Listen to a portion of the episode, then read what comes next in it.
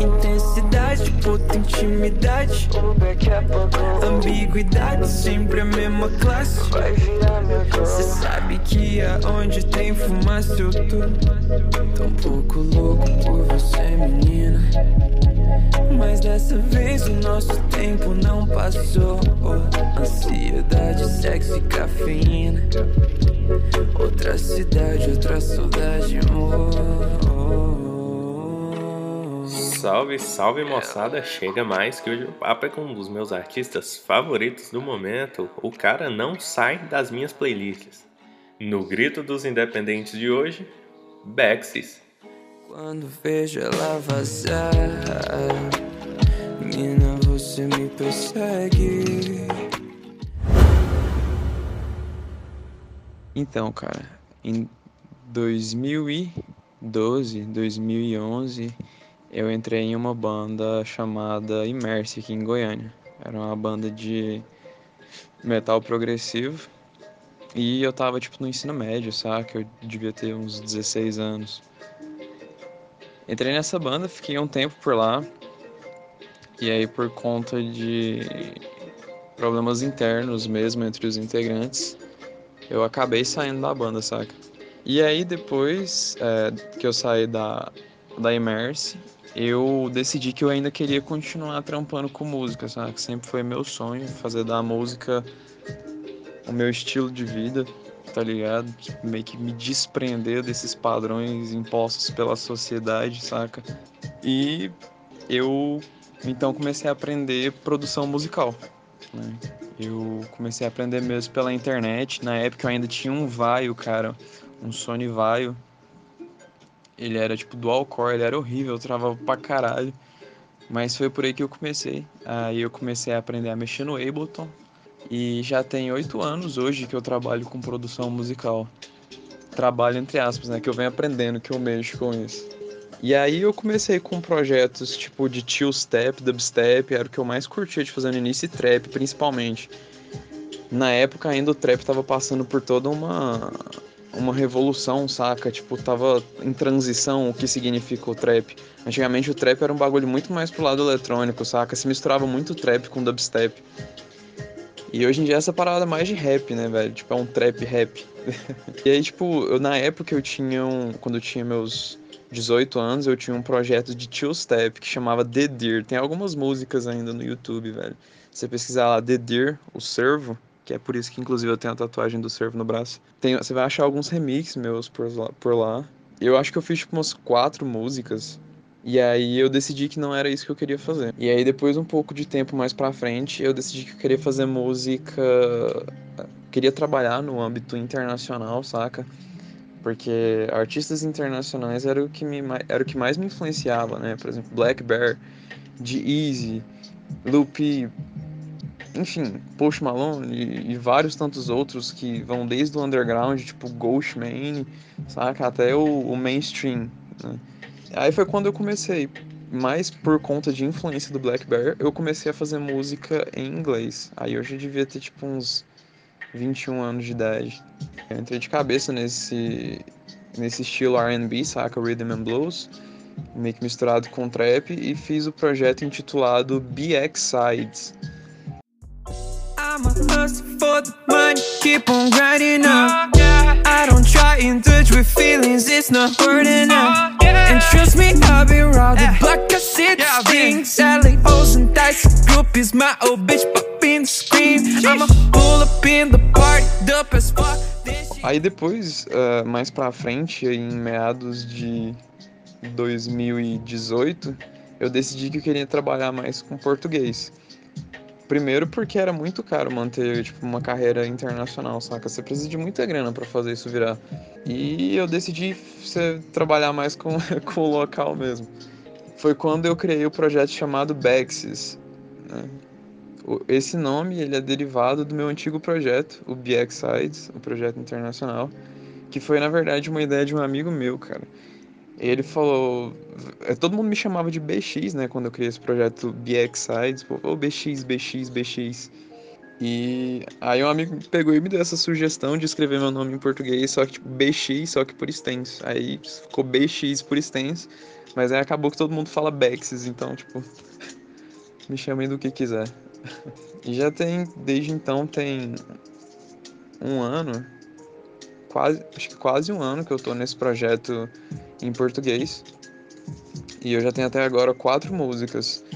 É, eu vou lançar uma single ainda até o final do ano com um amigo meu, o Paulinho. E depois disso eu vou lançar um, um álbum ou EP, eu ainda não decidi o que vai ser, que vai ser intitulado Cinza Eterno. Que vão ser músicas bem ásperas, bem cinzas, bem dark mesmo. Muito na vibe de Lil Peep Ghostman, só que tipo, português. Mas aí já vai ser tipo ano que vem, saca? Isso aí é projeto pro ano que vem. Cidade dentro de um voyage, nada entre nós. Cheia de já tive mais tarde entre os meus lençóis. Um trago pra outra foda pra não me lembrar.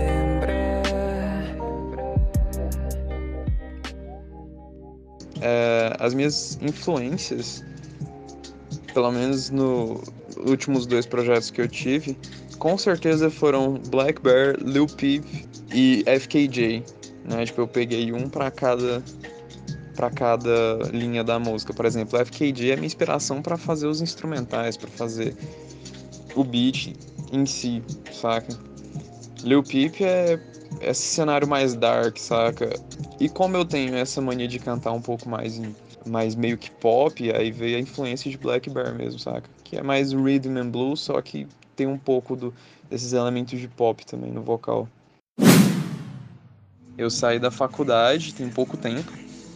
Tem seis meses que eu saí da, da faculdade, cara, que eu abandonei.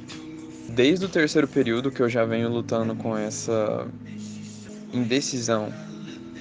Ou eu faço química bacharelado, ou eu sigo meus instintos, saca? E faço o que eu quero fazer, velho. Porque, bicho, foi, foi fazer estágio, saca? Foi ver a vida de como são as pessoas que trabalham como químico, saca? Não, não é uma vida que eu quero pra mim, tá ligado? Eu já tinha reprovado é, em três períodos, em todas as matérias. Não, em dois períodos, em todas as matérias, porque eu não ia na faculdade, cara. Reprovava tudo por falta.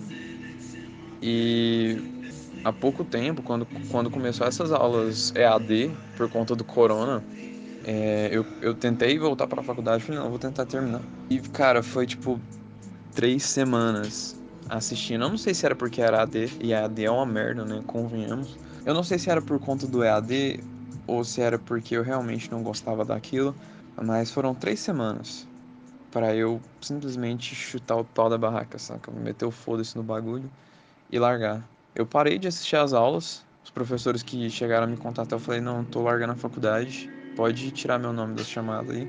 E não olhei mais para trás. Eu nem entrei, até hoje eu nem entrei no site para ver como é que tá a situação lá. Mas assim, pelo que eu me lembro, dentro do acordo, não sei se pode usar acordo, sei lá, do IF lá, se você reprova em todas as matérias três vezes por três períodos, você é jubilado, saca? Então provavelmente foi o que aconteceu. Mas nunca nem entrei pra olhar, não pretendo entrar pra olhar, foda-se, saca? É isso, mano. Agora é olhar pra frente, mano. O passado tá pra lá. Tarde pra você.